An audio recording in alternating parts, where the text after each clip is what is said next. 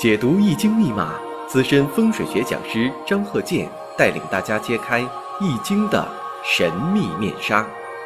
周易新天地，五行解奥秘。请听周易五行。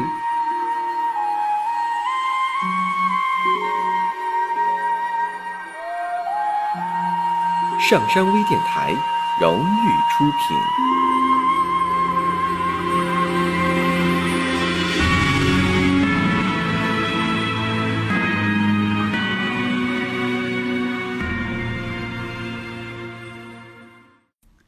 大家好，我是张鹤剑。周易五行，我们继续讲生日五行以及环境住宅学。下面呢，按照惯例，我们看一下这个例子：乾兆、丁酉、癸卯、乙巳、丁丑。分析一下这个生日五行啊，是比较偏弱的。虽然说呢，乙木在卯月这临旺地，但是呢，年上呢，我们看。有金，乙木在丑时，即便月上呢透的是癸水相生，但是周围一看呢，还是克泄耗比较多。况且，那么分析下，年上呢有金，属鸡的，丁酉年嘛。那么日主呢，我看乙巳日，乙巳日十个大白日。那么看时上是丑土，那么呢？我念完之后啊，大家就应该考虑了。是有丑，它有个合金的这么一个趋向。无论是合化成功与否，它有这个趋势。是有丑有合金。这个十个大败日啊，以前我也讲过，说有十个大败日啊，它不利于家。小时候呢，可能是在他身上啊，父母得多花钱。你像有的是，呃，学习多花钱。那这个没关系，那个大家都要学习嘛，这个倒是可以。但有的小时候就爱得病，各种病，父母呢就是要为他花很多的钱，这病还治不好。自己成家之后，这个十恶大败日啊，影响家庭，嗯，家运呢总是好不起来，还影响婚姻。十个大败日，所以古人管这个日子就叫十恶大败日，十恶大败。那么我看。财星呢，在丑土当中常有财星，按理来说呢，这也算是个有财星了。但是呢，我刚才讲了，巳有丑合金局，这个财星啊合成官煞了，也代表什么呢？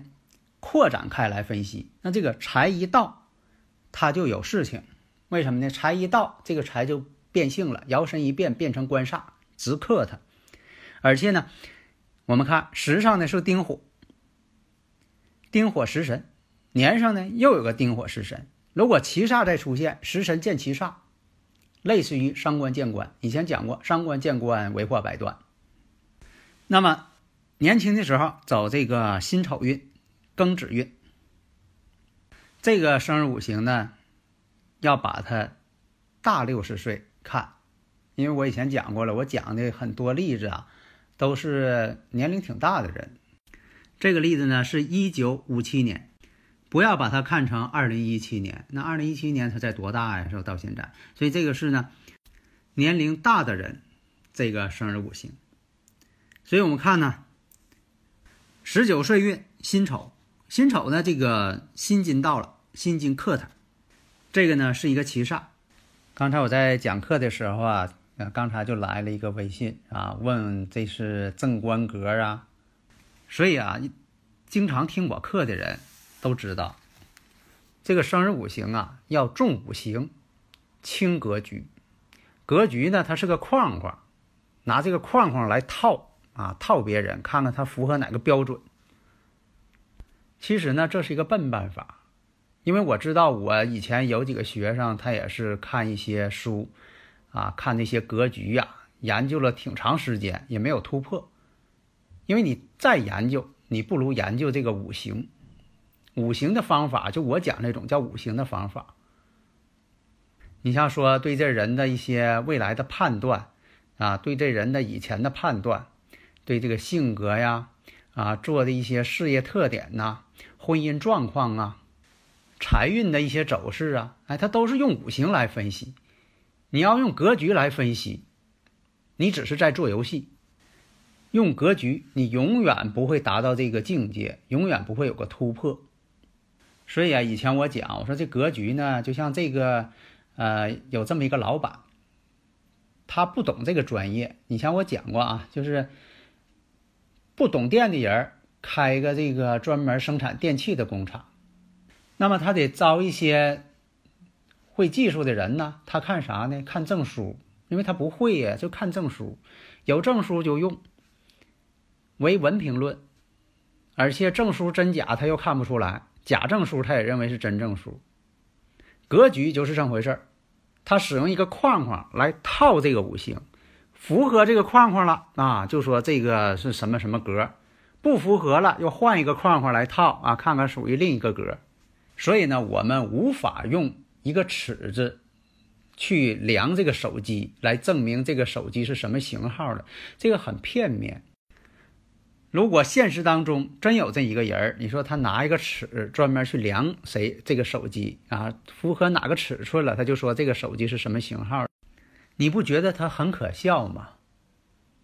那么呢，我们言归正传，来看这个生日五行：丁酉、癸卯、乙巳、丁丑。刚才我说了十个大拜日，而且呢，这个财星呢是有丑变性了，一合之后这个。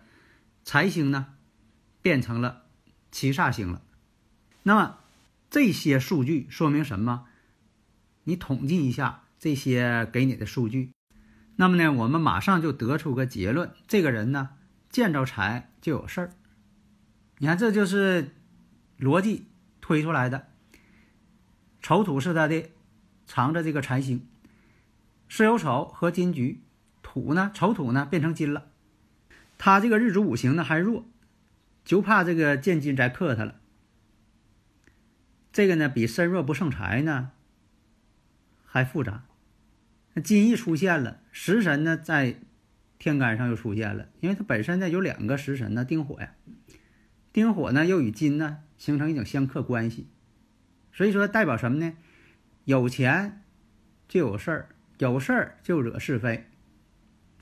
大家注意没有？这就是用五行的方式来分析。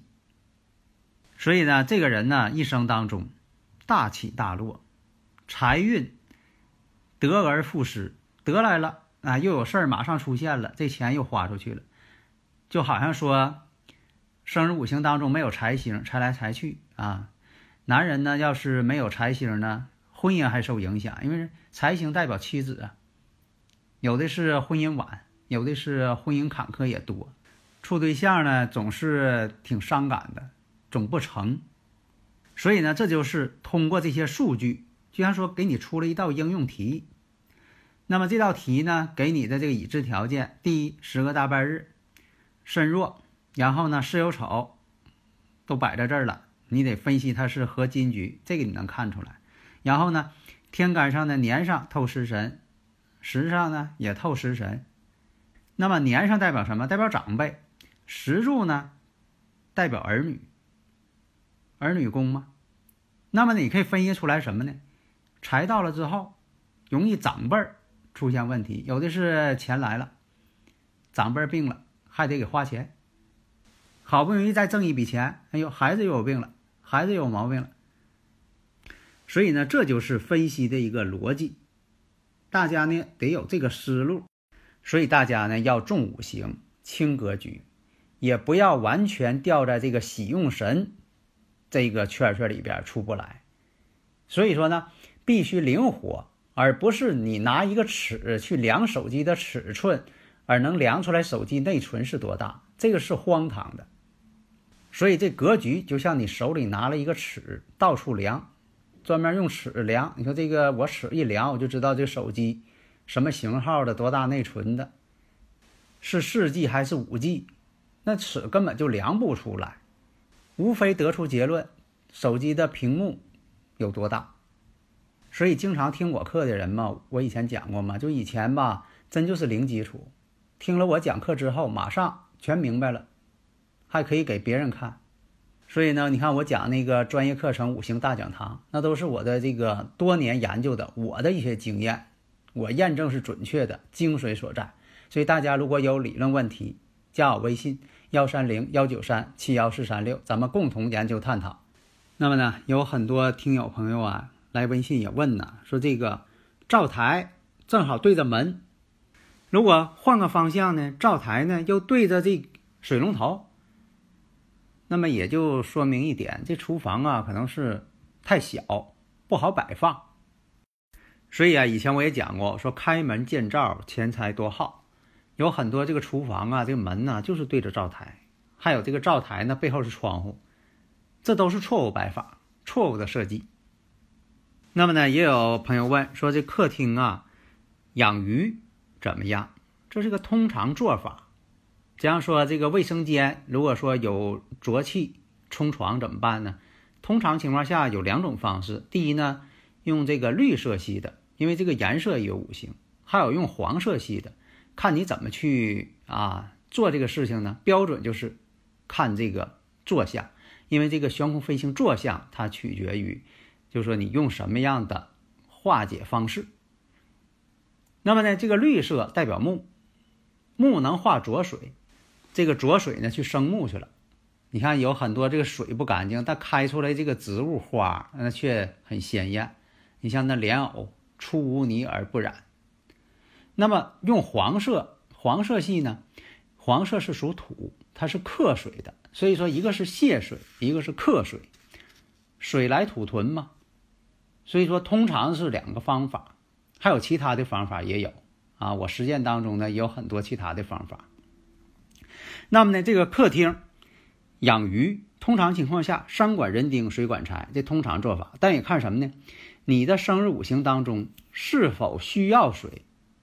是水为喜用啊，还是说水为忌神呢？水为忌神最好就不摆了，而且摆多少条鱼也有说法。那有的说了，这有什么科学道理啊？摆几条鱼？因为什么呢？鱼它是活物，你摆里边鱼缸有几条鱼，它代表水里边有多少个动点，就代表什么呢？水里边这个鱼缸当中有多少个搅拌的这么一个动能。所以说呢，这个鲸鱼以前叫什么风水鱼？可以补充在家中五行风水方面的一些缺陷，使气场呢能啊能够调整，能够调和。那么这个鱼缸怎么摆法？第一，鱼缸的大小得适中，这个呢最好按照鲁班尺的一些吉祥长度，而且呢还得跟你这个客厅大小有关。你不能说的客厅太大，你摆个小鱼缸，或者客厅太小，你摆个大鱼缸，这不适称了也不对。第二点。周围啊，你就不能放杂物了。你说我鱼缸下边有个柜子，柜子下边放的全是不用的杂物，啊，都发霉了，好长时间不用了，这是最大的错误。所以这个摆放呢，一般来讲要根据住宅的暗财位进行摆放。哎，这鱼缸还不能放在明财位，要放在暗财位才行。放明财位反而呢见财化水。最重要一点，要结合个人的生日五行，这是最最重要的。为什么呢？以人为本，人是主体嘛。你像讲这个八白象星，坠利见水，所以说呢，可以摆鱼缸。还有呢，鱼缸不能对着灶台，你说正好对灶台，水火相克，这是最大的错误。另一个养鱼啊，养多少条？刚才呢我也说了，有一定的标准。就说你这个生日五行啊，适合哪个数理最好？木火土金水，金木水火土，不能有死鱼。你说这鱼呀，放里就养不活，这可不好。或者你可能不太适合养鱼，或者那个地方呢，啊风水环境不好，养花花不活，养鱼它也不活。还有的朋友说呀，这鱼缸啊是别人啊给我的鱼，鱼缸里有几条鱼呢？我没法查，为什么呢？他老跑，一会儿猫石头后边去了，一会儿跑那头去了，他老动，我根本就查不过来。我说我教你个办法啊，你拿手机把它照下来，你查照片不就能数出来了？哎，他说对呀，那查照片。所以说吧，要善于动脑筋，方法呢很多。所以啊，最关键一点呢，你要养鱼呢。一定看看自己的生日五行，看看喜用神呐，看看忌神呐，哎，看看养几条鱼，是否适合养鱼。我这鱼缸呢是双面的，还是单面的，还是圆形的，还是长方的？卧室呢最好不摆鱼缸，为什么呢？有什么科学道理吗？卧室呢它是人休息的地方，空间呢也比较小一些。如果你摆一个大鱼缸，这个水呀比热是最大的。咱们这个学物理知道，水的比热很大，它不易被加热。一旦加热呢，它又不容易凉啊，比热大嘛。大家学物理应该知道这名词，比热啊，比热大，所以说它容易跟人体呀吸收能量，就说人的能量场会与它交换热平衡。所以呢，在卧室啊，如果需要摆鱼缸的话，要摆个小鱼缸。